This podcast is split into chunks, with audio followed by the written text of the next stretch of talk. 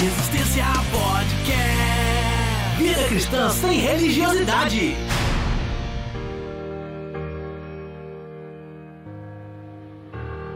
Fala Resistência, programa de número 35 no ar. Waking light, your profile in shadow. Raise yourself to the morning Night is gone, long way. You've waited long enough to know. Vivemos uma época em que somos bombardeados o tempo inteiro pela mídia, com propagandas de forte conotação sexual. De carro a cerveja, de perfume a pacotes de viagem. Praticamente toda propaganda explora desde a mais sutil sensualidade, chegando até a criar estereótipos sexuais, que vão sendo incutidos em nossa mente dia após dia. Uma outra faceta dessa exploração midiática da sexualidade humana, e provavelmente a mais danosa, é a pornografia.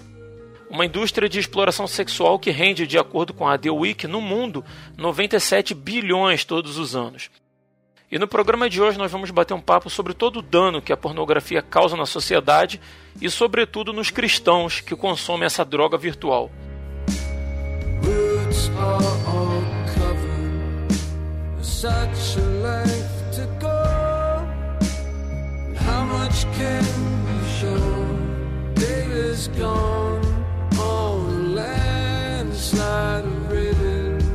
Por que a igreja ignora o assunto? Como um cristão viciado em pornografia pode se libertar? Que real risco corre alguém que começa a acessar sites pornográficos eventualmente? Isso e muito mais nesse episódio. Eu sou Rodrigo Oliveira e se alguma coisa que ocupa o seu tempo te afasta temporariamente do seu relacionamento com Deus, deveria ser razão suficiente para bani-la da sua vida. Fala Resistência, aqui é o Will Soares e eu, tenho, eu sinto uma inveja gigantesca daqueles homens que moram na montanha que não precisam assistir televisão. Eu sou Jonatas Costa e posso dizer que é impossível você subir uma montanha espiritual se você está chafurdado na lama da pornografia.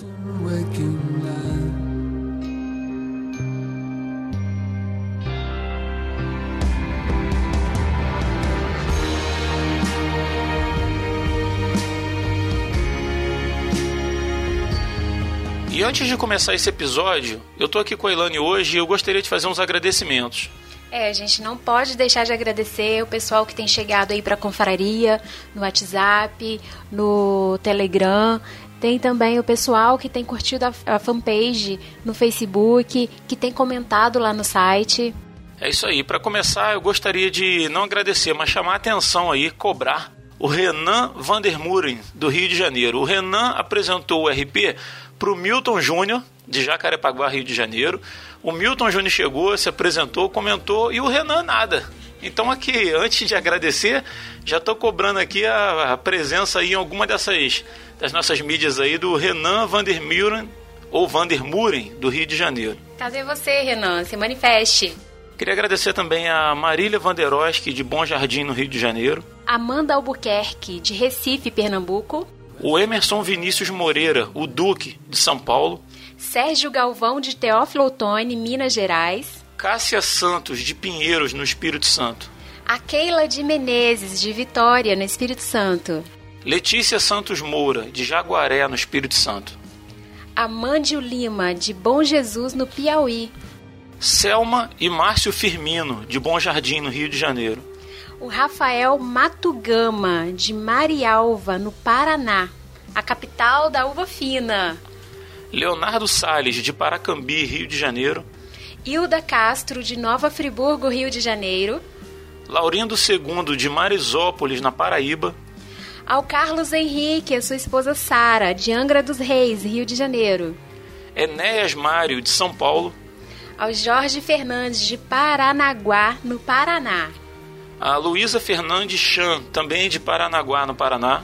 A Patrícia dos Santos Alves, de Nilópolis, Rio de Janeiro. O Samuel Xavier, de Nanuque, Minas Gerais. E ao reverendo Diego Conzedei Maia, Igreja Presbiteriana de Conselheiro Paulino, em Nova Friburgo. Então é isso, galera. Fica aqui o nosso agradecimento. Muito obrigado a você que tem, é, como a Elane disse, seja curtido a fanpage, seja participando na confraria do Telegram, do WhatsApp, ou até mesmo ouvindo um episódio aí na sua casa, no seu telefone e compartilhando com os seus amigos, tá bom? Fica aqui o nosso muito obrigado. Vocês são a razão de ser desse podcast. Então é isso, pessoal. Muito obrigada e sem mais delongas, vamos ao papo de hoje.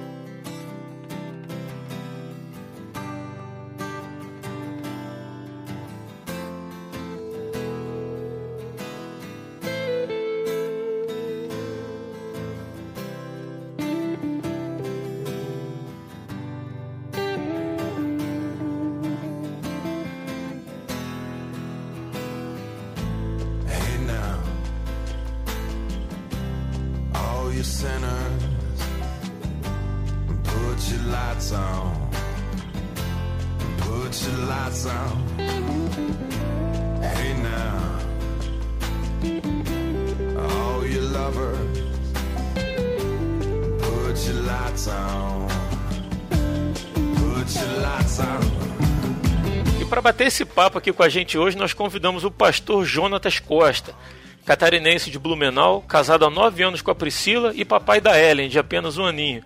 Ele é pastor de jovens em tempo integral na Assembleia de Deus em Blumenau já há oito anos, graduando em História pela Uniaselv, pós-graduando em Aconselhamento Pastoral Familiar pela Faculdade Luterana de Teologia e professor da disciplina Aconselhamento Pastoral na Escola Teológica de Blumenau.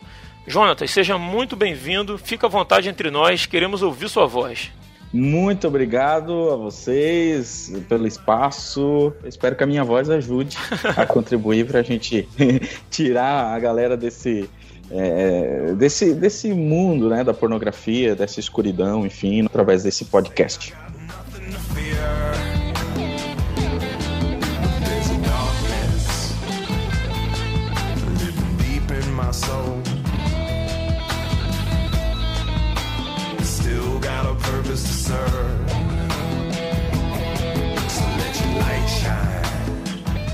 Então, para a gente começar esse primeiro bloco do programa, pergunto aí para o Jonatas: a pornografia é um mal do nosso século? E quais as implicações na vida da sociedade que consome a pornografia com frequência? Né? Aproveitando aí que o Jonatas trabalha com, na parte espiritual com aconselhamento pastoral né? e, e lida com essa área de pornografia também, não é isso, Jonatas? Sim, a, a, minha, a minha atuação na igreja é diretamente com aconselhamento, principalmente na área de jovens e adolescentes, enfim, e eu, eu trato muito essa questão da, da, da, pornografia, até porque ela é sim um mal do nosso século, né? Respondendo a nossa pergunta aí, ela é um mal do nosso século. Na verdade, muita gente diz até que ela é a nova droga, enfim. Uhum. E nós vemos hoje. É, é uma, uma enxurrada né, de, de, pornografia, enfim, a gente é, vê a pornografia desde a forma mais é, softcore, né, que é aquele material pornográfico bem levinho, aquele negócio assim que aparentemente não, não mostra nada, mostra mais ou menos, é nudez parcial, é aquele, aquele leve, né, até o, o material mais hardcore aí que a gente ah, acaba sem querer encontrando às vezes nas pesquisas na internet. E a, a pornografia ela está em todo lugar. É, nós vimos assim como a pornografia invadiu as, as casas, por exemplo, né, sendo bem franco, eu hoje mesmo entrei em um site onde eu estava uh, vendo outros, outros assuntos e ao lado já apareceu, né? Garotas russas querem transar com você. Então quer dizer, uhum. em todo lugar você, querendo ou não, você vai encontrar pornografia, né? Nós vemos a, a pornografia sendo uma uma, uma mentalidade, uma espécie de mentalidade nos dias de hoje, a forma como se vê as pessoas, tanto homens quanto mulheres, a pornografia se tornou uma espécie assim de, de religião, por que não dizer? Nós, nós vamos ver assim a, a pornografia se, se tornando essa cultura onde não, não existe mais rosto, né? Existe corpo.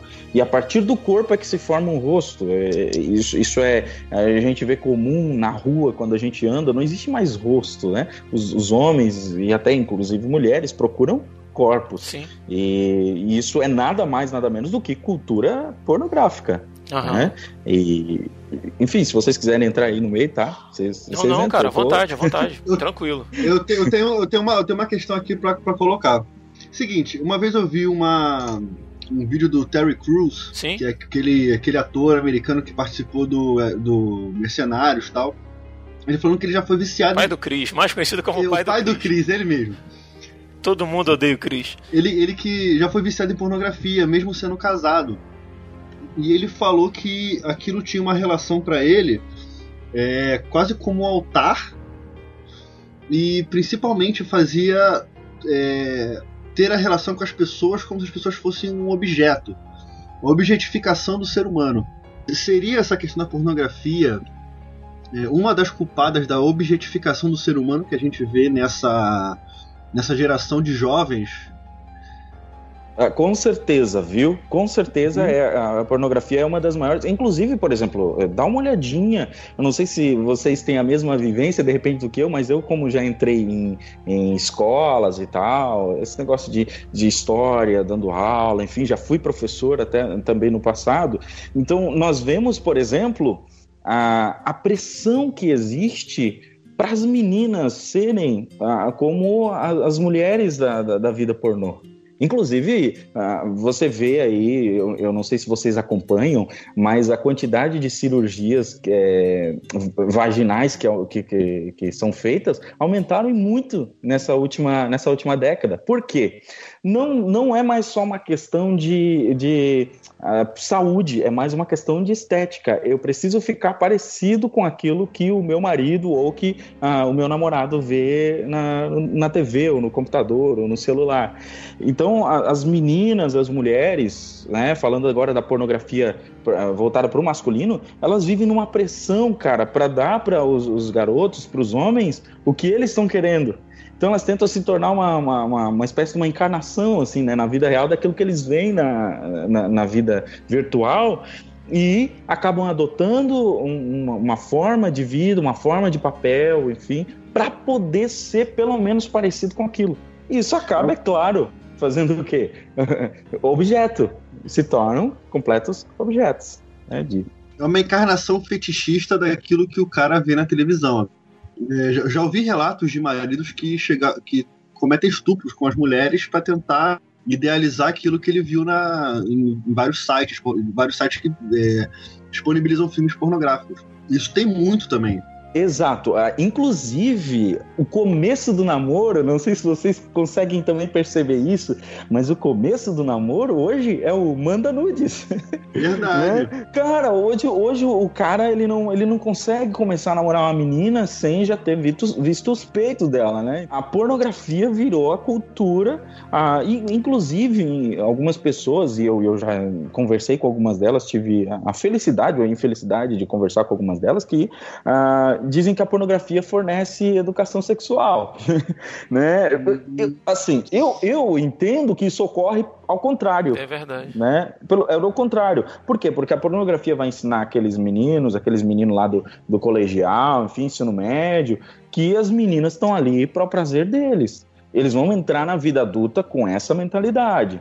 Que a pornografia é o que comanda e é assim que as meninas ou os meninos devem se comportar, porque hoje a pornografia, ah, pelo lado feminino, também está muito forte, a gente já pode falar disso. Olha só. Então, hoje é tão forte essa cultura da pornografia que se, se uma menina acaba dizendo não para o guri, né, no sentido sexual, para os avanços sexuais dele, ela não está dizendo não.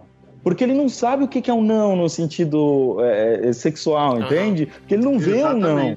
É, ele não consegue não, cara. Ele, para ele aquilo lá é, continua tentando até que você consegue. E se a menina diz sim, ela não tá dizendo só um sim, por favor, tenha relações comigo ou faça comigo aquilo que você vê. Ela já tá dizendo assim, sim, faça tudo aquilo que você vê, desde sexo anal, é, estupro, enfim, tudo. Por isso que nós vivemos essa, essa, essa cultura de forma tão intensa e que Uh, nós ficamos até surpresos com a quantidade de estupros que acontecem dentro dos colégios, uh, os abusos que acontecem entre famílias, enfim, mas é tudo decorrente da cultura pornográfica. Você repete aquilo que você vê lá no, no seu quarto, lá na sua casa, lá no seu, na sua intimidade, você quer repetir esse comportamento na sua vida física. Ô, Jonathan, eu fico pensando na, na questão do, dos jovens de hoje, né, com 11, 12 anos, é, a facilidade que se tem para acessar a pornografia na internet, né, seja no celular, no quarto, no, no computador, enfim. Mas uh, você estava falando de um site que você entrou para fazer uma pesquisa e começou a chegar propagandas pornográficas e tal. Eu passei por isso, especificamente para essa gravação, porque eu precisei pesquisar algumas coisas, pegar imagens para criar uma, uma vitrine para o podcast e tal. E a gente, eu acabei usando lá termos assim como cristão e pornografia, uh, Bíblia e pornografia. E sempre apareciam imagens de, já de pessoas nuas, fotos de sexo, assim, coisa mais simples de ser achado. Um extremo disso, a minha esposa, que é confeiteira, digitou no Google Naked Cake que é uma espécie de bolo. sério, cara, sério. E já apareceu um monte de mulher pelada. Apareceu uma mulher toda suja, toda de, de bolo. toda cheia de chantilly. Mas se essas, se essas crianças, esses adolescentes têm acesso a isso de uma forma tão constante, tão fácil, uh, você estava falando da questão sexual, que quando ele tem uma relação com uma pessoa, já acha que a menina quer fazer igual o que ele vê nesses filmes e tal. Imagina isso lá daqui a 15, 20, 25 anos, quando um, um jovem desse estiver casado e se alimentou disso a sua pré-adolescência até a sua vida adulta com muita frequência e a esposa que ele tem em casa não entrega a performance sexual que ele está acostumado a ver nesses filmes. E isso gera frustração, né? Tanto nela porque ela não quer ser tratada igual um objeto e nele porque ele queria uma mulher que agisse daquela forma né? E, e talvez por outro lado também, você falou que o, o acesso à pornografia tem aumentado entre mulheres. Mesma forma, uma mulher exigir uma performance que não é o normal de um homem, não é o normal de uma relação sexual entre pessoas casadas, né? Isso gera um, um dano assim a longo prazo, né? Na, na, na, na, vida sexual dessas pessoas, né, cara? Assim, ó, falando de, falando de vida prática sexual, tá? Ah, eu tenho convivido, isso é uma, uma percepção minha, inclusive isso eu coloquei no meu, no meu TCC da, da pós-graduação, que é a pornografia, na verdade, ela tem tirado a vida sexual. Ela não tem incrementado, ela não tem ajudado, pelo contrário eu, eu, fiz, eu vi esses dias uma pesquisa muito rápida, não, não cheguei assim nem guardar o, o, nome da revista, enfim, mas que falava sobre uma pesquisa que foi feita na, na Inglaterra a respeito de garotos entre 14 e 18 anos que estão sofrendo de impotência. Cara, você sofrer de impotência aos 14 anos é, é, é quase uma loucura, né? É verdade. É, aos 14 anos você tá se segurando, né, cara? para não ter uma ereção no lugar indevido uhum. e tal. E esses meninos não têm mais ereção. Por quê? Porque a, a, a a, a, acontece com eles aquilo que é a impotência copulatória que vem da, da pornografia. O prazer só, só, acontece com a pornografia, não acontece mais com parceiros reais. Até porque a mulher, quando ela vai se deitar com um rapaz, por exemplo, na cama, ela tem um cheiro, ela tem um, ela tem um sabor, entende? É uma pessoa, tem um jeito. Uhum. E, e, e, quando ele, e quando ele tá lá na pornografia, cara, não tem cheiro, não tem isso. Todo mundo é cheiroso, todo mundo é lindo. Inclusive, esses tempos aconteceu um caso bem próximo da gente, onde o homem, agora falando assim, uma coisa um tanto estranha assim, mas que é decorrência da pornografia, um homem que ele, a mulher dele há muitos anos casada com ele, ela não sabe o que é ter uma relação sexual com ele sem estar amarrada na cama. Quer dizer, a, a, a, a forma como aquele cara desenvolveu a vida sexual dele foi vendo uma pornografia mais, como a gente chama, né, bondage, aquela pornografia onde tem que estar tá amarrado, tem que sentir dor e pá e tal. Então, esse cara levou isso para dentro do casamento e essa mulher até hoje não sabia o que era ter uma vida sexual prazerosa dentro dos planos de Deus, apesar de ser um casal crente, e esse cara tinha que amarrar essa mulher para que ele pudesse sentir algum tipo de prazer. Então, isso que você está falando aí com essa questão aí de o que se traz para dentro do casamento é exatamente isso. Tá? É essa, é, é, é essa continuidade daquilo que se vê. Infelizmente, acaba gerando frustração e, por que não, essa impotência? Que é você começa a perder o prazer é, em pessoas físicas, reais, e você acaba jogando tudo isso só para a área ah, da pornografia mesmo. O orgasmo já nem é mais o fim em si só.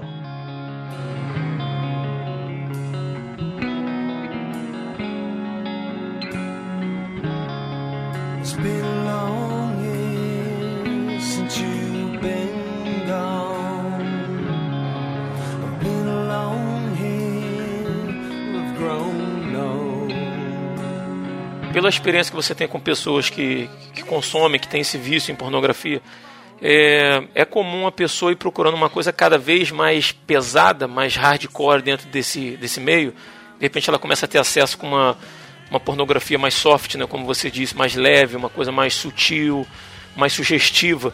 E com o tempo ela vai procurando coisas mais pesadas, igual acontece com as drogas, porque há essa, essa correlação de, do vício em pornografia com o vício em cocaína. Né, o, o, as partes do cérebro que ela ativa, né, como uma pessoa se comporta, e tal. Então, você acha que, que é dessa forma ou, ou não? Exatamente, cara. E pior, tá? Pior. Por quê? Se, falando de droga, por exemplo, de comida, uma pessoa que é viciada em comida, né? Eu já, já tive uma conversa uma vez com uma pessoa que é viciada em comida. Ela come é, quando tá ansiosa, come quando tá triste, quando come quando tá feliz, tá, é viciado. Comida é sempre o fim, é o que define a vida daquela pessoa. Só que há um limite, há um limite. Uhum. Para pornografia, já não tem nenhum limite. Porque a saciedade no cérebro, quando você recebe a pornografia, é, ela só acontece quando acontece o orgasmo. E quando o orgasmo acontece, imediatamente já ativa o sistema de recompensa do cérebro que é aquele, você merece mais do que isso. Uhum, uhum. Entende? Então, o, o, cara, o cara para, ele, ele tem aquele orgasmo, ok, acabou, só que imediatamente é, você merece um pouco mais. Então, busque um pouco mais, e então é, nós, não, nós não ficamos chocados quando a gente encontra rapazes aí que passam três dias sem comer, sem tomar banho, só assistindo pornografia e se masturbando dentro do quarto. Eu não sei se vocês lembram da, daquela cantora, caramba, agora me, me foge o nome dela, é, que ela até ela já falecida, até, meu Deus, cara, esqueço o nome dela. A hora que eu lembrar, eu falo melhor dela. Que uhum. ela passou assim, tipo, ela passou uma semana se assim, masturbando e vendo pornografia, usando drogas dentro do quarto. Agora, esqueci o nome da mulher, quando eu lembrar, eu falo, tá? Mas essa questão do, da, da, da saciedade, por exemplo, com comida se você come uma comida estragada, por mais que você seja viciado em comida, você não vai continuar comendo. Né? A droga, ela também tem um sistema que, se você não curte o efeito da droga, é, você vai parar. Muita gente, tipo, começou no crack e não gostou. Tipo, não, cara, não gostei, vou ficar aqui na minha, na minha maconha, na minha cocaína, ou no meu, enfim. A pornografia, ela não, tem, não consegue ativar esse mecanismo. Por mais que você resista no começo, assim, a assistir determinadas práticas, mais tarde essas práticas vão entrando de forma assim natural. O teu cérebro não consegue recusar aquilo. Por isso que a gente vê pessoas aparentemente normais assistindo pedofilia. Uhum. Entende? Ah, o cara tá lá assistindo pedofilia e você diz, meu Deus, cara, como que esse cara foi uh, fazer isso, assistir uh, pedofilia, passar vídeos de pedofilia na internet, enfim. Mas tudo isso começa, cara, uh, com o soft, começa com aquela, aquela pornografia leve que vai levando cada vez mais e esse mecanismo não é ativado. Então, cada vez você quer mais, cada vez você quer uma nova prática, uma nova atriz, né? é um novo ator, é sempre uma, uma coisa nova e aquilo com certeza vai te levar a uma degradação completa.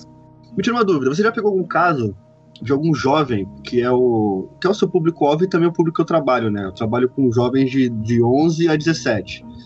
Que eles não conseguem se relacionar com pessoas por causa da pornografia. Ele perdeu totalmente a empatia pelaquela outra pessoa. Mas isso não é pela pornografia, não, cara. Acho que isso é um sintoma da, da internet.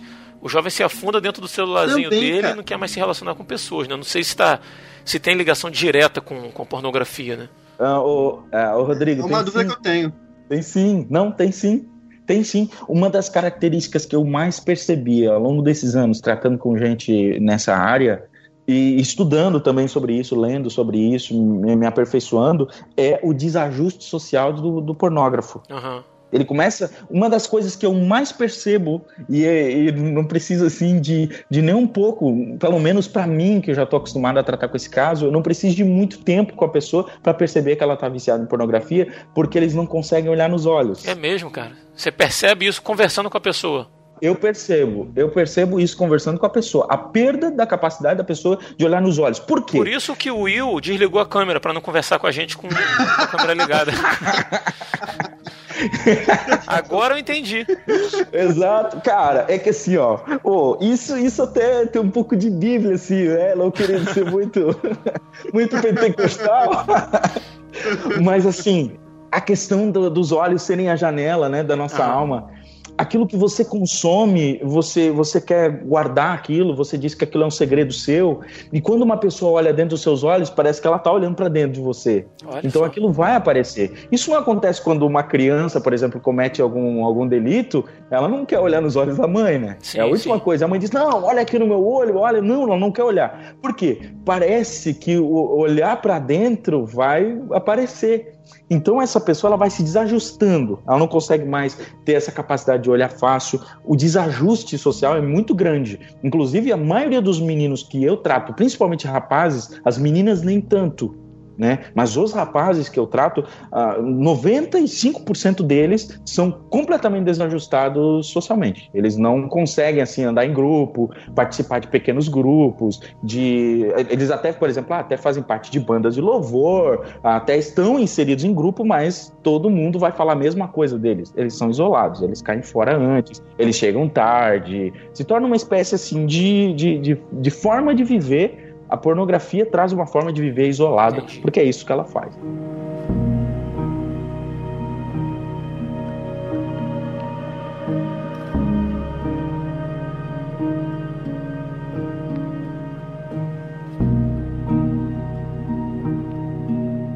Jonatas, como é que a igreja encara o possível problema do consumo pornográfico entre os seus membros?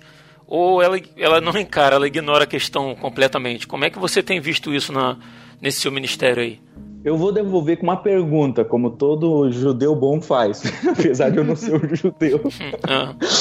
Qual igreja que vocês conhecem que tem um ministério de restauração de viciados em pornografia? Quem são os terapeutas que são especializados? Passei por algumas e nunca vi nenhum assunto ser tocado. Então, acho que a resposta tá aí. Tá aí. Eu, eu vejo, tá? Uma espécie assim de. O assunto existe, mas é melhor não mexer porque fede. Uhum. É melhor não tocar porque fede. E a gente, eu, eu sei, eu sei de pastores que se utilizam de pornografia. Não é uma pesquisa só minha, não é um olhar só meu, não é uma, uma coisa que só eu recebi. Eu acredito que uh, eu participei esses tempos de um, de um era uma, uma espécie de grupo fechado para líderes, enfim, e nós estávamos em um, um considerável número de pessoas. E 17% daquelas. 17 eh, não, 52%, né? Uhum. 17 era o número de pessoas, 52% daquelas pessoas ah, acessavam pornografia, sendo que todos ali eram pastores ou líderes em congregações, uhum. é, em igrejas e tal. Então é um problema que a igreja hoje ou ela não quer ver, ou ela prefere não ver, porque com certeza vai expor muita gente, muita família, muito casamento, ah, vai, vai traz um pouco de dor, tá? Sim. Traz um pouco de dor. É, é, aquele velho negócio, né? A mulher não quer saber, tem mulher que não quer saber quando é traída, né? Uhum. Tem mulher que, ah, prefiro nem saber. Eu já passei por, aconselhando pessoas assim, eu prefiro nem saber e, às vezes eu acho que é isso que está acontecendo com a igreja. Eu, não, eu, prefiro nem saber. O que os olhos não veem, o coração não sente, né? É, por exemplo, eu, eu li sobre o estudo do, do da, daquele Barna Group no ano passado, naquela conferência Set Free, que eles é, fizeram uma pesquisa chamada o Fenômeno da, da Pornografia, que foi contratada pelo líder do, daquela conferência Set Free em março do, de 2016, e lá eles chegaram à constatação que entre os adultos que tinham lá entre 18 e 24 anos, 76% eram usuários regulares de pornografia. Cara, isso é um número absurdo para cristão.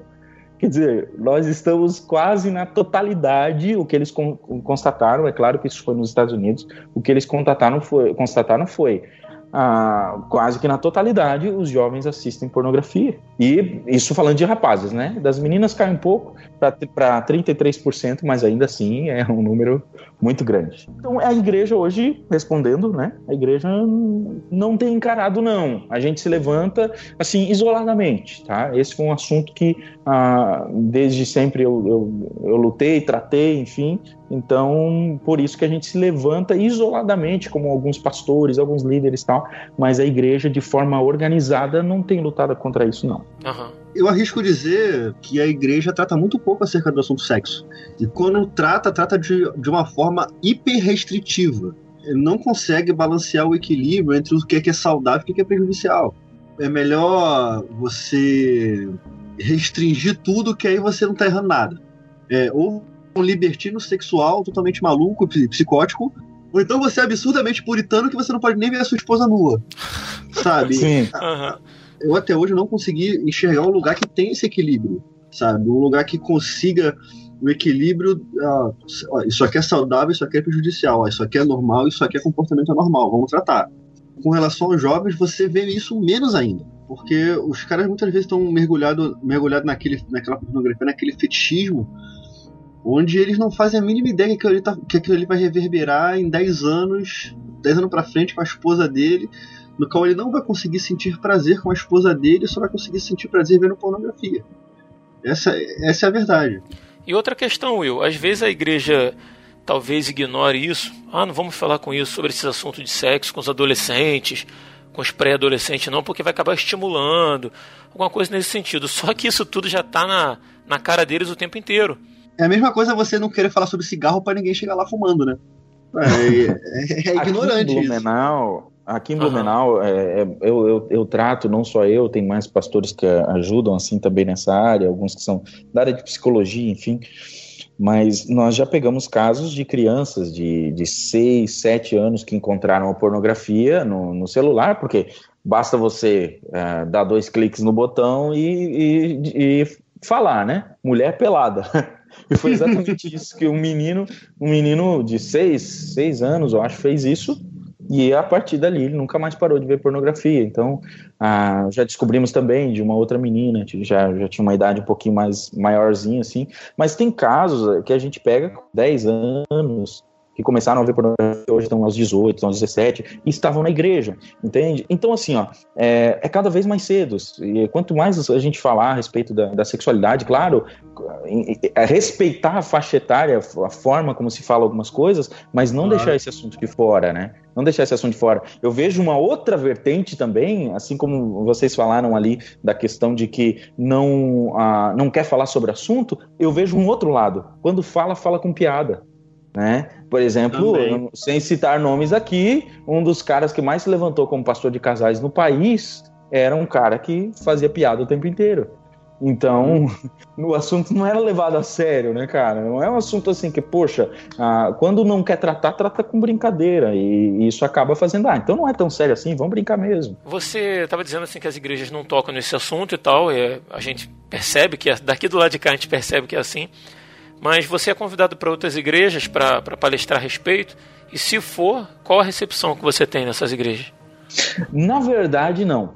Tá? Até hoje, eu que tomei iniciativa como pastor de jovens, a gente tem essa liberdade aqui na nossa cidade de poder a, a criar certos programas e nesses programas eu inseri o assunto. Na verdade, eu trabalho bem nos bastidores, porque é um assunto realmente que pouca gente quer ouvir né? Pouca gente quer ouvir. Uhum. Então, não sou convidado para falar sobre isso.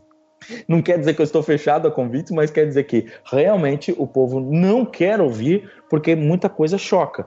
Então, dentro da sala de aula e nos gabinetes é onde é o meu maior tempo de serviço, de púlpito, de palestras e tal. Raramente, a não ser quando parte de uma iniciativa minha. Caramba, eu achei que por eu achei que talvez aparecesse mais assim por ser uma coisa tão incomum e que os convites assim iam chover, cara, para você. Eu também. Entrar nas igrejas. Você é o pessoal do ministério, né? Entrar na, nas, nas, igrejas que, que de repente a liderança não tem cara de tocar sim, nesses assuntos, sim. né? Juro pra você que, que eu achei, cara.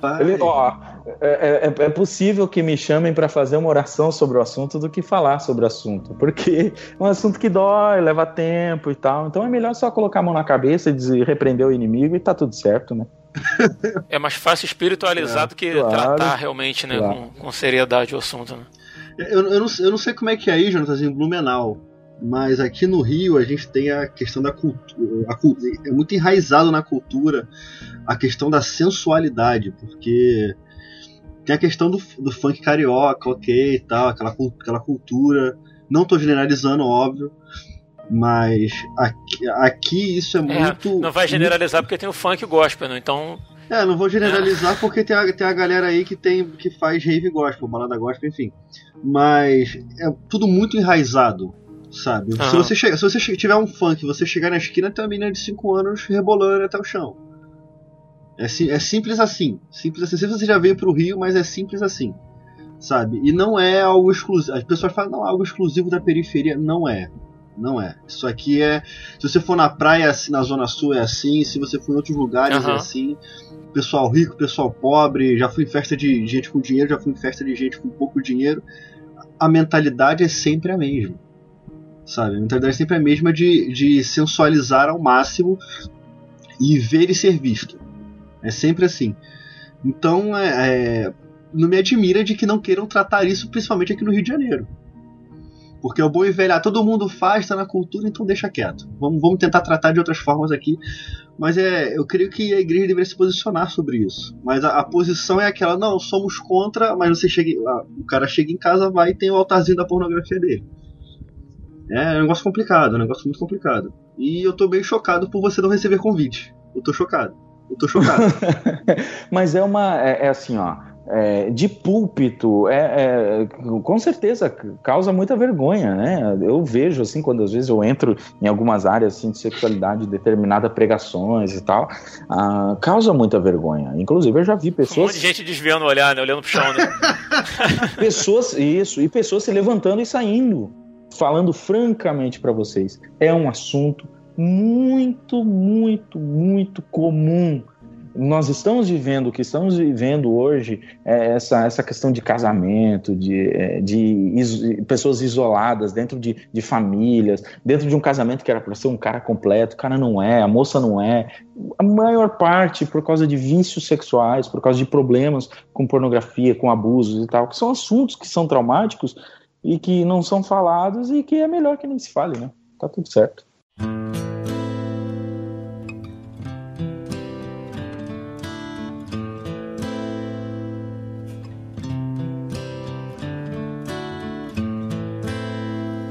I hurt myself today to see if I still feel. I focus on the pain, the only thing that's real. The needle tears a hole, the old familiar sting. Try to kill it all away, but I remember everything. Jonatas, quais as implicações da pornografia, dessa exposição toda a sexo na vida espiritual de um, de um crente? É, e por que, que a pornografia em si ele é pecado? Porque sempre se fala que é pecado, sempre se fala que é errado, mas por que, que ela é errada? Eu vou, eu vou começar falando de uma distinção que a gente precisa fazer é, entre os cristãos, que é, existe uma diferença entre o erotismo saudável, que existe Uhum. dentro de um casamento, né, e a pornografia. Porque Uhum. hoje, quando você fala, por exemplo, de desejo, né? A gente às vezes fala, ah, o desejo, o crente já pensa, meu, todo desejo é pecado. Não, desejo é um sentimento de vontade. O problema da, da pornografia é que ela não atende só a um desejo. né? Então, fazendo essa distinção entre erotismo e pornografia, o, o erotismo ele, ele é um fruto de um, de um compromisso. O erotismo saudável, aquele que se vive dentro do casamento, enfim. Sim. Então ele é fruto de um compromisso. Eu me comprometo com alguém para que eu possa viver essa, esse eros, né? Agora, a pornografia é diferente. Por quê? Porque daí você precisa explorar o outro para ter o, o seu prazer né? com ou sem permissão, sem fazer qualquer distinção de aliança, sem levar em consideração qualquer compromisso e qualquer lei moral também. Por isso que a pornografia é pecado, porque ela não considera o outro como um compromisso meu. Eu uso, eu tenho prazer com base eh, no, no corpo do outro, com permissão ou não, e eh, eu me satisfaço, independente das leis que existem a respeito disso, eu uso o outro e ah, eu não levo em consideração a, a vivência, a experiência, enfim, do outro. Por isso ela se torna um pecado. É claro, Jesus também falou, né, a respeito ah, da questão do olhar com desejo, enfim, tudo isso a gente, como bom cristão, já, já sabe assim de letra. Mas a pornografia Uhum. ela se torna um pecado explícito por causa dessa exploração do, do corpo do outro, se tornando o outro um objeto de, de exploração. E, cara, seres criados à, à imagem de Deus se tornarem objetos Se tem uma coisa que, que deixa Deus irado, é isso, né? É, além de você se revoltar contra Deus dizendo tu não, tu não me deste o prazer que eu necessito, você está se voltando contra a criatura dele, dizendo você me dá sem levar nada em troca, eu te exploro, eu te mato, eu, eu te destruo para que eu tenha prazer. Cara, isso é um pecado sim, sim. realmente grande. E a gente sabe assim que a pornografia ela, ela traz uma carga de de problemas ao longo dos anos, né? Como a gente já falou até aqui. Mas a ah, talvez assim um fim imediato de quem acessa a pornografia é o orgasmo, né? Masturbação e orgasmo. E pesquisando a respeito do tema essa semana, eu vi o Augusto Nicodemos dizer que ninguém se masturba pensando no pôr do sol, por exemplo, né? E é, nem no, nem no trator amarelo, né? É, é verdade. E Cristo falava da, da questão do adultério, né? Porque hum. os, os fariseus julgavam assim: se você cometeu o ato, propriamente dito, você está em adultério, né? Mas você comete realmente o ato do adultério. Mas Jesus vai além e diz que se você olhar para uma mulher que não é a sua, com, com desejo no coração né, em relação àquela pessoa, você já está adulterando com ela. Né? Então acho que acho que é, é não dá, não dá para dissociar as duas coisas, né? Elas são, tão, são intrínsecas umas às outras, né? Sim. Uma à outra, né? Sim, adultério e pornografia são ligadas, na verdade. A lascívia, adultério, pornografia, tudo meio que um pacotinho assim que você adquire uhum. quando você acaba assistindo a pornografia. E agora falando das implicações né, da, da, da pornografia na vida espiritual, é degradação espiritual. Você, você começa a, E isso é uma coisa que eu estou falando de vivência minha, de vivência uhum. com as pessoas com as quais eu trato, de vivência com, com esse assunto praticamente todos os dias da minha vida, é a degradação espiritual, insensibilidade a Deus. Porque você vive naquele, naquela rebeldia, você vive naquela rebelião, pouquíssimos dos, dos pornógrafos vieram até mim com lágrimas nos olhos, com arrependimento genuíno. A maioria deles vieram porque realmente estavam destruídos, já haviam sido descobertos, ou então a, a, estavam, tipo assim, foram muito confrontados com relação à palavra que foi pregada no último domingo, enfim sabe? É, é, mas pouca lágrima, pouco arrependimento. Você fica muito insensível com relação a Deus, porque é uma rebelião contínua. Imagine um menino aí vivendo uma vida ah, durante a semana, acessando é, cerca de 10, 12 horas por semana de pornografia. Que tipo de sensibilidade que esse menino vai, vai desenvolver a Deus? Né? Que tipo de sensibilidade que esse menino vai desenvolver às coisas do Senhor? É, é degradação espiritual. Eu acredito que seria um dos maiores, uh, um dos maiores problemas que vem decorrente da pornografia na vida espiritual de alguém. Jonathan, deixa eu te perguntar uma coisa. Já ocorreu o caso de um pai desesperado que o filho, em vez de, tá, de passar 12 horas jogando LOL, tava às 12 horas assistindo pornografia por dia? É, e você teve que tratar da pessoa sem a pessoa ter, ter aquele arrependimento, aquela iniciativa da pessoa, ter ido até você e você, ter, entre aspas, ser proativo e ter que ir até ela. Já teve algum caso assim? Já, já teve casos assim, né? Não só pais, mas também esposas, enfim, descobriram o vício do marido e a pessoa ter que vir até ali sem. Na verdade, o arrependimento é mais pela perda das coisas que vai, vão acontecer Sim. do que propriamente pelo, pelo estado de pecado que a pessoa vive, né? Então, acontece, já aconteceu, não, não são muitos casos, a maioria é, a própria pessoa que procura, enfim, mas acontece, e quando acontece é muito mais difícil muito mais difícil. É desconfiança, é, já não é mais só um que sabe do assunto, é, não, é, não é tão fácil assim, mas não é irreversível, né? Eu tenho outra pergunta também, Jonatas, é o seguinte. Uma relação direta entre a pornografia e a prostituição, não para aquelas pessoas que estão cometendo o ato, tá? A gente sabe que muitas dessas atrizes são prostitutas também. Mas para aquela pessoa que consome, uma pessoa consumir pornografia é a mesma coisa que ele, que ele consumir do que ele pagar uma prostituta e, e, ter relações com ela, tecnicamente é a mesma coisa na, na cabeça da pessoa? Ou mais ainda, vou, vou complementar a pergunta. É, a pessoa chegar ao ponto de procurar a prostituição para satisfazer seus desejos fora do, do, casamento é também uma consequência do, do consumo da, desenfreado da pornografia? Eu posso chocar vocês? Sempre, sempre. Na verdade, a pornografia ela, ela é tão danosa que eu, por exemplo, já vivenciei casos onde o homem é hetero, heterossexual, porém, em função de ele assistir pornografia ah, com travestis, enfim, Aham. a procura dele na vida sexual, como a- na, na prostituição, enfim, pagando para ter um, um programa, é com travestis. E a primeira pergunta, tá, mas você, você é homossexual? Não, mas é porque na mente dele aquilo já se tornou uma, uma realidade, já não, não existe mais uma linha, entende? Ah, entre, entre o hétero e entre o, o homossexual. É- é- ele automaticamente ele convive aquilo e ele diz: não, a minha tendência, eu gosto de mulher, eu sou, eu sou heterossexual, porém. A vida prática é homossexual, É, porque a pornografia ela traz isso também. É uma das, é uma das, das um dos preços que a pornografia traz, que é ah, você acaba tendo ah, ah, gostos mórbidos, né? Que não refletem a, a, a orientação real da pessoa. Então, tem héteros que eu conheço e muitos que eles assistem pornô gay tranquilamente, como se nada fosse.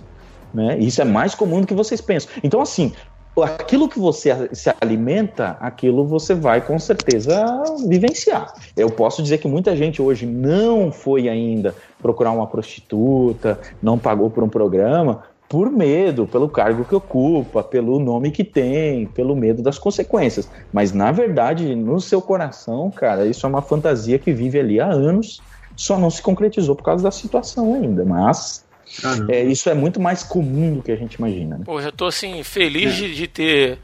da gente ter tocado nesses pontos, cara, porque isso são, realmente são coisas que a gente não.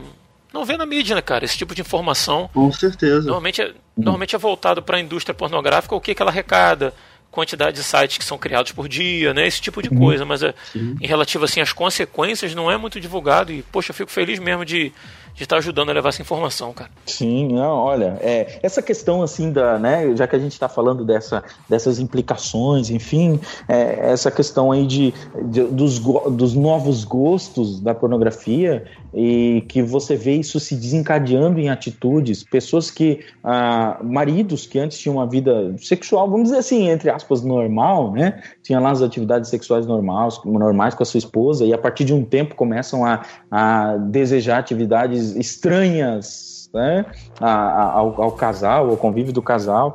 Quando a gente vai ver, geralmente é o uso de pornografia, de tanto você assistir aquilo, aquilo precisa ser ah, ah, concretizado de alguma forma. E se não for concretizado dentro do casamento, é bem possível que um adultério aconteça por, ah, por causa dessa, desse consumo exagerado da pornografia. Não exagerado, mas o consumo da pornografia em si, né? Tem uma série que eu vejo, é, House of Cards, que eu vejo no Netflix. Sim, É. eu também vejo. Então, então, você, então você vai perceber, perceber o que eu vou falar agora. Eles, é, muitos ali dentro não conseguem fazer simplesmente sexo entre o casal. Tem que ter uma pessoa no meio, tem que ter o homossexualismo, tem que ter uma série de coisas ali que consegue satisfazer a pessoa. Você não vai ver ninguém ali assistindo pornografia, mas eu tenho certeza que muitas das coisas que acontecem ali podem ser causadas pela pornografia. Porque a pessoa começa a perder o limite. Não é qualquer coisa que satisfaz ela o homem, a- o sexo entre homem e mulher não satisfaz. Aí, aí daqui a pouco a homenagem não resolve. Aí tem que tra- trazer um homem pra dentro da relação deles também. E por aí vai. Sabe? É uma insanidade. O que, que é exposto, né? É, é isso, é o que se expõe. O bonito Uhum. não é mais você, né? Não é só mais você ter uma relação com, a- com uma mulher. O bonito agora é você adicionar uma terceira pessoa e tal, porque É. apimenta, porque acrescenta. E a, e a pornografia vem trazendo isso cada vez mais forte, né? E Sim. é claro que isso vai, só vai se transformar em. se concretizar em ações. Né? Uhum. Vai tornando isso mais aceitável, mais comum, né? Sim. Pra pessoa. Tem uma, tem uma frase do Frank Underwood que pra mim é- foi emblemática nessa última temporada que ele vira pro cara e fala assim, não trai a minha mulher. Olha isso, cara. Sério, ele, ele vira pro cara. Porque ele, ele, ele conseguiu filmagens do, do amante dela é, fazer, tendo relações com, uma com outra mulher dentro da, da, da parte de imprensa da Casa Branca, né? Ele vira pro cara assim e fala assim: ó, toma aqui as fotos, não trai a minha mulher. Olha isso, cara. que absurdo. Queria te Sabe? agradecer aí pelo spoiler, porque ainda não assisti essa temporada. Obrigado. Ah, cara. Cara, Muito vai. obrigado, muito obrigado, de coração, Will. É verdade, eu também não cheguei. Aproveita pra se despedir, que esse é o último Resistência que você participa.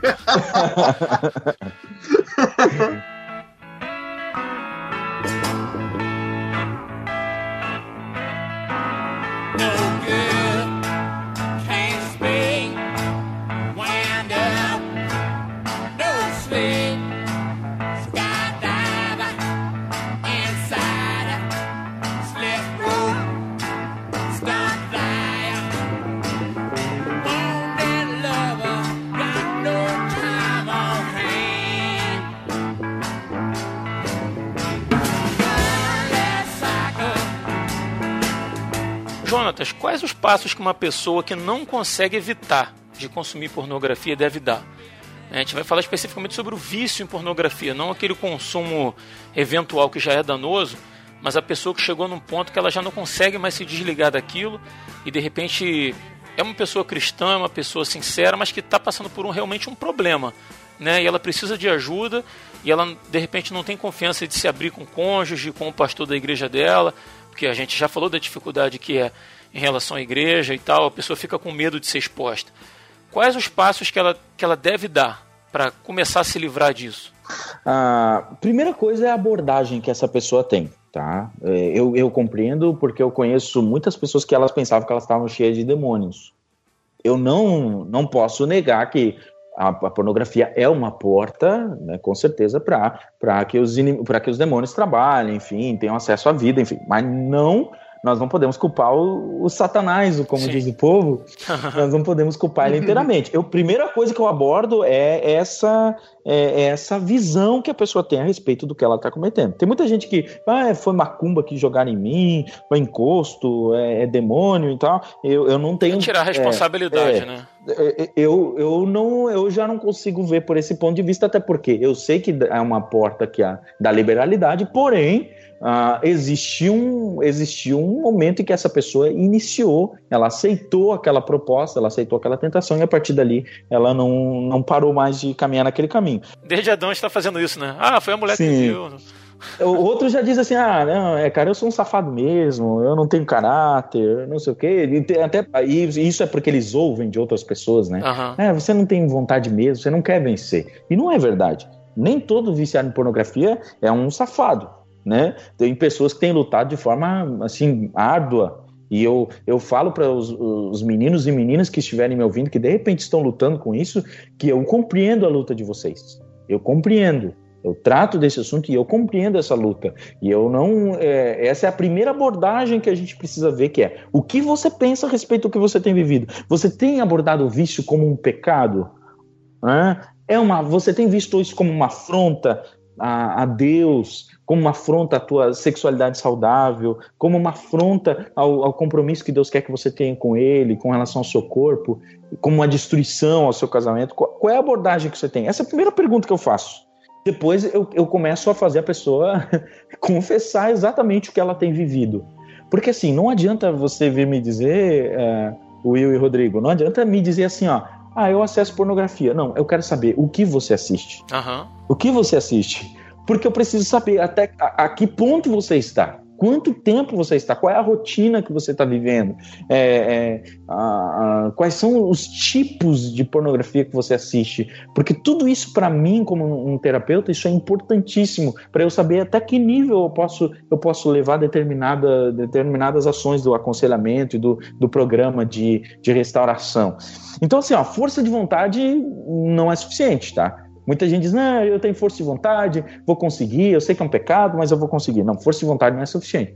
Primeira coisa, depois de você ver essa questão da abordagem, do que pensa a respeito daquilo, é o que eu realmente tenho feito. Se não houver uma confissão completa do que tem feito, é muito difícil essa pessoa ah, conseguir se libertar completamente. Tá? Eu digo isso com experiência, né? não é uma coisa assim que ah, nasceu de uma mentalidade de, de um pastor que quer ouvir o que os caras estão aprontando de errado. Não, é de um cara que sabe que a confissão completa ela expõe aquilo, traz à luz e a partir dali você começa a tratar. Então, para a pessoa que está me ouvindo, que de repente diz, pô, como é que eu saio disso, cara? Qual é o passo que eu preciso fazer? Primeira coisa é, por que, que você está nisso?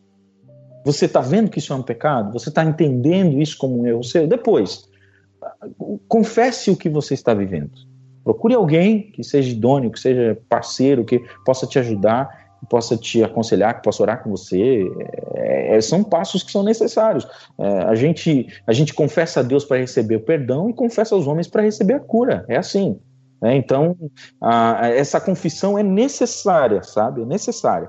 E depois, é claro, a gente começa a dar aquelas dicas, né, cara? O cara tá lá, eu começo a ver a rotina do cara, por exemplo, o cara tá lá as, a, a, toda quarta-feira ele tem livre à noite e geralmente é o dia da recaída dele. Uhum. Então nós vamos ocupar quarta-feira, o cara não pode ter tempo livre. nesse sentido, entende? A gente começa a tratar esse, esse tipo de, de rotina. O cara também não vai ficar lá uh, rolando a timeline do Face sendo que era no Face que ele pecava, ou no Instagram, ou em, em qualquer. O cara fica lá rolando no celular, enfim, de tempo livre.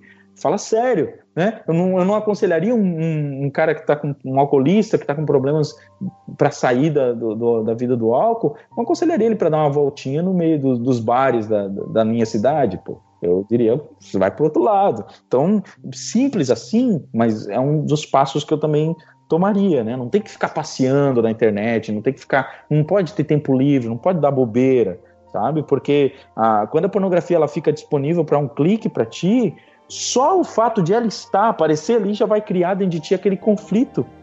E aí, aquele estresse que dá ali naquela hora entre a carne e, e o espírito, às vezes faz você já ter uma, uma recaída. Então, é, é, é uma imagem às vezes mais levinha, assim, já pode desencadear tudo de volta.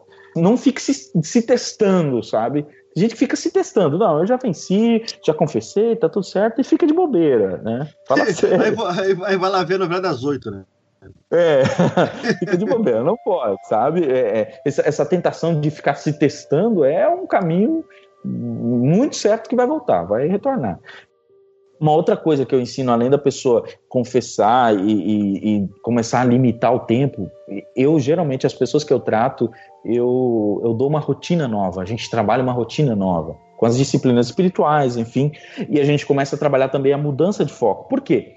Uma pessoa que está lutando de verdade contra a pornografia, um dos pensamentos que ela mais tem é: eu não vou cair, eu não vou assistir pornografia.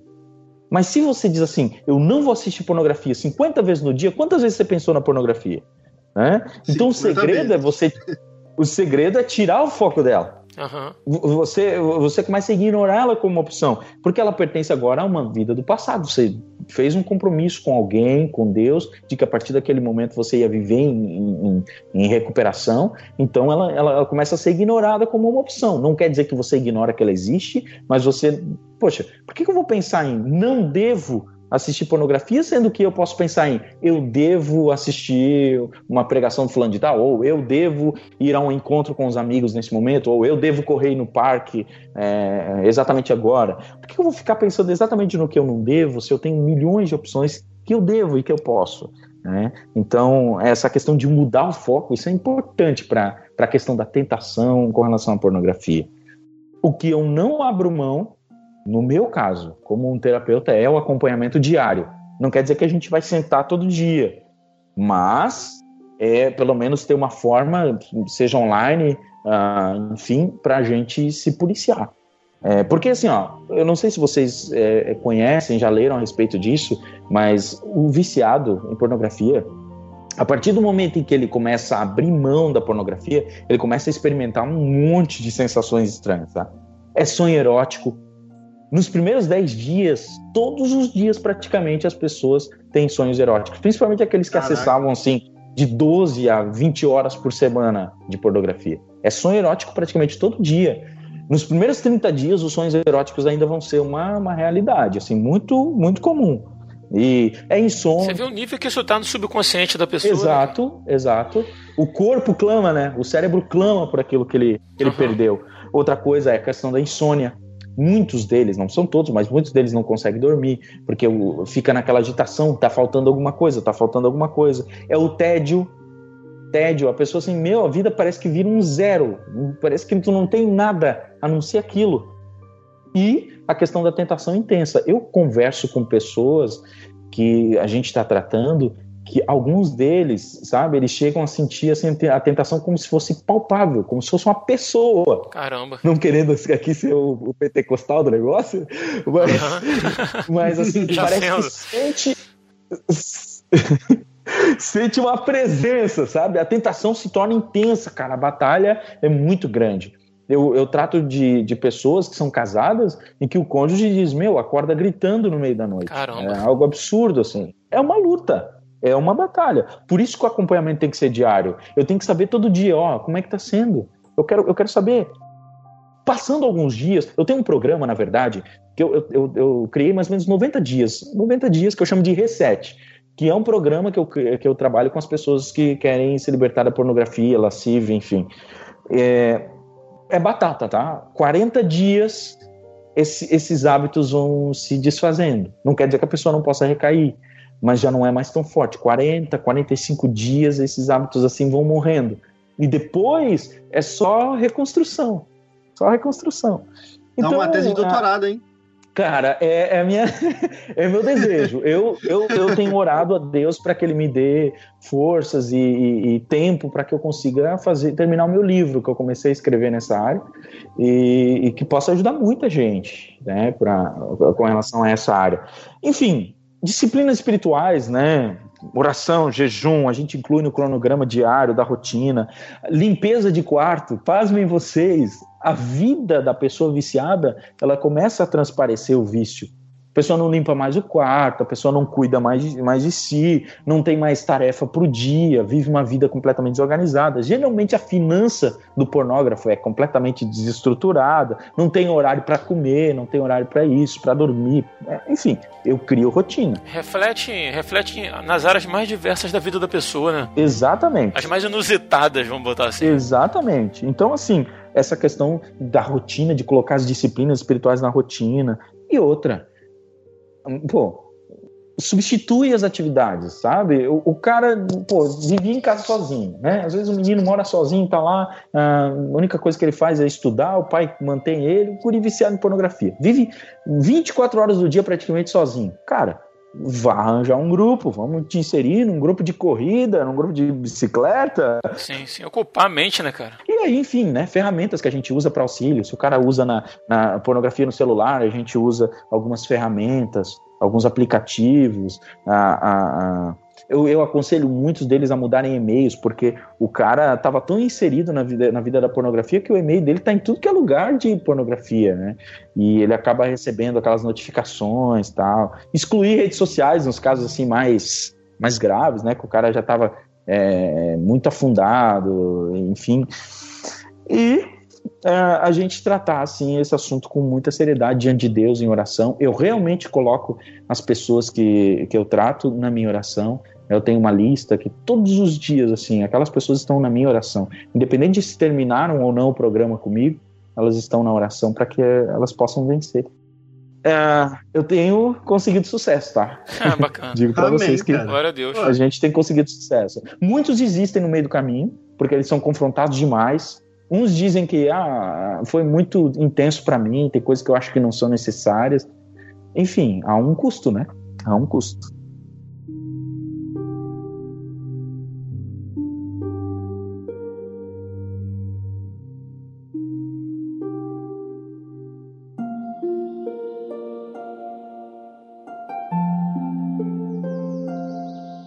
Uma, uma, dúvida que eu tenho, Jonatas, é o seguinte: vício é vício, sempre. É, a mesma coisa como o alcoólatra, o cara, a, o cara que é viciado em drogas. A pessoa que é viciada em pornografia, ela vai ter que lutar contra isso a vida inteira dela?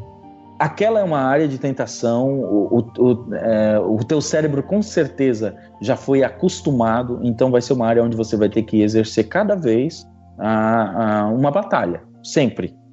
Sempre. Uhum. Uh, muita gente até diz: não, você, você tem que dizer que você é um viciado em pornografia. Né? Inclusive, eu já vi alguns grupos de apoio em área de pornografia que a pessoa ela pode estar livre há 10 anos, que ela diz: Eu sou um viciado em pornografia, livre há 10 anos, assim como o alcoólatras, enfim. Igual a. Mas, é. Uhum. Mas, é, mas eu já não digo assim, né? Você tem que, claro, acreditar que aquilo foi uma coisa que passou, você venceu, uhum. é, Deus te restaurou, mas você tem que saber que aquela é uma área que a tua mente, ela com certeza, ela é muito mais é, é, é, fascinada por aquela área, é uma área muito mais fácil de você cair. Você tem que ter muito mais cuidado na área sexual, na área da pornografia, do que outras pessoas. Tem pessoas que aquilo passa, beleza. Mas quem é viciado em pornografia, que viveu isso, com certeza é uma área que vai ter que exercer um cuidado muito maior, muito maior. Inclusive, eu conheço rapazes assim que é, eles nunca mais voltaram a ter redes sociais, nunca mais. Estão livres há três, quatro anos, nunca mais. E eu até aconselhei, como eu digo, cara, mas você é gente, vai lá para a rede social, vai, vai se enturmar, saber o que está acontecendo. Ele, não, eu, eu, eu sei do meu nível de tentação, eu sei das áreas em que eu, em que eu fui tentado e eu não, não quero mais voltar. Então vai sim ter que ter um cuidado, tá? Tem certas coisas que realmente precisam acontecer para que não haja recaída. É uma, uma manutenção diária, né? Assim. Isso, todo dia, uma batalha. É, a segunda pergunta que eu tenho é a seguinte: você tem algum case que você possa falar que foi algo muito extremo e teve, teve muito sucesso? Sem, obviamente sem citar nomes, claro, mas uhum, você tem uhum. alguma coisa que você possa dividir com a gente e com os ouvintes? Assim, uh, uh, são tantos, né? são tantos, mas eu, eu, já tive casos, inclusive de meninas, né? E eu, acho que um dos casos que mais, assim, uh, eu, me, eu me alegro foi porque era uma menina que ela vinha viciada já desde os nove anos de idade, é, em pornografia, enfim, e, e ela venceu. Ela venceu Caraca, desde os nove anos. Né? Nove ela já estava, ela já estava ali depois dos 20 anos de idade e ela ainda era viciada em pornografia. Inclusive, é, a família, né? A família não sabia, enfim, esse vício durante todos esses anos essa menina atravessou sozinha e estava muito enraizada na vida dela. Mas graças a Deus, assim, ela, ela venceu. É, e aquilo ali me marca até hoje, assim, eu penso, caramba, como que, como que pode, né? Uma menina já é o dobro de difícil, né? Porque um homem viciado em pornografia, beleza, ele é homens, coisas de homens, mas uma moça, né? Uma menina muito querida, muito crente, enfim, mas com essa com, com esse vício, esse pecado secreto. Beleza, Jonatas, assim, pensando no quem está do lado de lá do fone de ouvido agora, nosso ouvinte, de repente ele está ouvindo tudo que você falou aí, se identificou, está passando por esse problema de repente envolvido com a pornografia em algum nível, né, e já percebeu que isso é danoso para a vida dele, mas não sabe bem por onde começar. Existe a possibilidade de você dar algum suporte online para esse, esse ouvinte? Você começar de repente uma conversa com ele através de um e-mail, alguma coisa nesse sentido? Há essa possibilidade?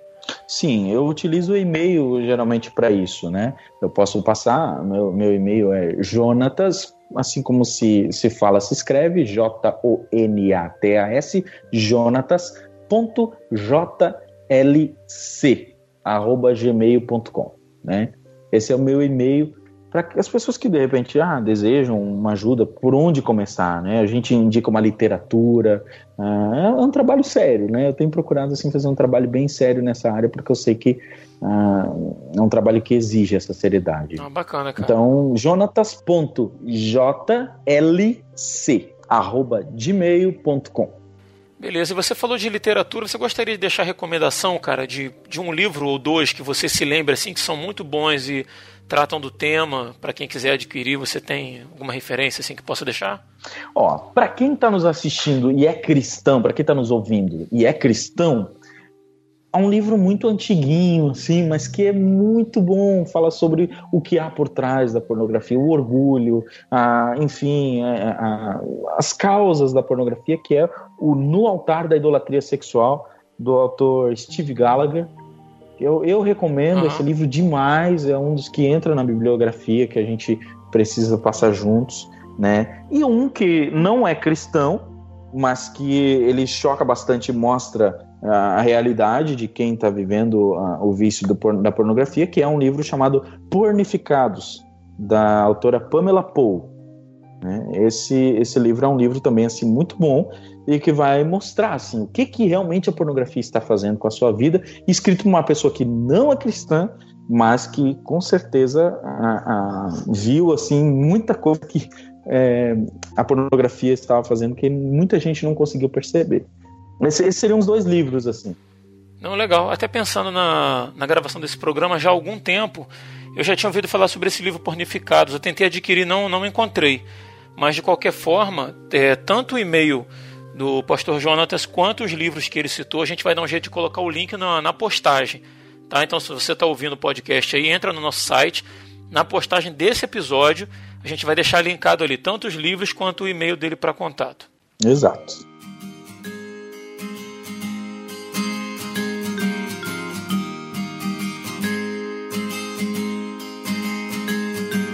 Então a gente vai caminhando para o final desse episódio, muito bom e falo pessoalmente assim, gostaria de agradecer de coração a presença do pastor Jonatas Costa, que tirou um tempinho na sua agenda para bater esse papo com a gente. e que eu tenho certeza absoluta de que vai servir para abençoar a vida, de, a vida de muitas pessoas que passam por esse problema. Jonas, muito obrigado, tá, cara? Olha, eu que agradeço vocês, né? Para mim é uma honra muito grande poder participar dessa, desse episódio do, do, do podcast. E para mim é, foi muito bom. Rodrigo, Will, foi um prazer, né? E eu, eu deixo o meu recado aí aos, aos a galera que está nos ouvindo. Ei, cara, cuide, cuide da sua mente, né? Termino com Filipenses 4 e 8.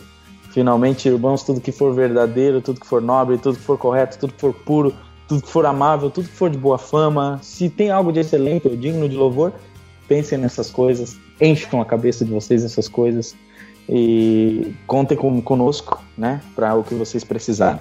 Amém, cara. Espero que essa seja a primeira de, de muitas. Estamos aí. Beleza. Estamos Queria aí. agradecer também meu brother Will Soares, pau pra toda obra. Opa. É, Will? Com certeza, com certeza. A gente tá junto no Resistência, a gente tá junto no Off, a gente tá escrevendo, analisando os trabalhos do outro, né? Suma aí, Exatamente. tamo junto. Literalmente tamo junto.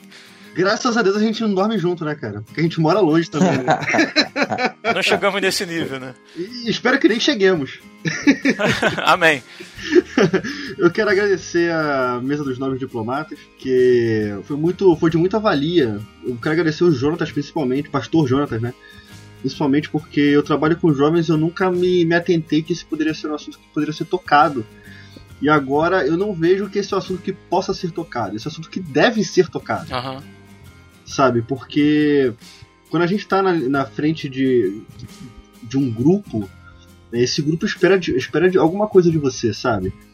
E como a gente vê os, os, jovens debatendo isso entre eles, mas a igreja não entra nesse assunto, é, o papo de hoje abriu meus olhos para a gente poder né, abordar esse tema lá no nosso grupo para gente poder para trazer cura, para trazer libertação sabe? Pra gente jogar a luz esse tema e, e, tentar até entender a raiz de alguns problemas que eu tô vendo lá. E para fechar, eu, pros ouvintes, eu quero deixar, guarde o seu coração, sabe? Dele provém todos os males, então guarde o seu coração. Guarde o seu coração dessa, dessa superexposição. Meninas, sejam puras, guardem, guardem o seu coração. Meninos, guardem o seu coração principalmente, porque o que vocês veem lá é só ilusão aquilo é tudo encenado. E é isso aí, eu agradeço a oportunidade aqui. E Rodrigo, tamo junto. Beleza, cara. E a gente vai ficando por aqui. Deixe seu comentário aí no nosso site e compartilhe esse programa com seus amigos. Esse assunto é, é muito importante que você compartilhe. Você pode ter um queridão aí que passa por esse problema e talvez você nem saiba. Tá? Então, mais do que fazer um favor para a gente compartilhando, você pode estar ajudando uma pessoa, uma pessoa querida sua. Beleza? A gente vai ficando por aqui então e até o próximo dia 20. Eu sou Rodrigo Oliveira e se você está ouvindo isso, você é a Resistência.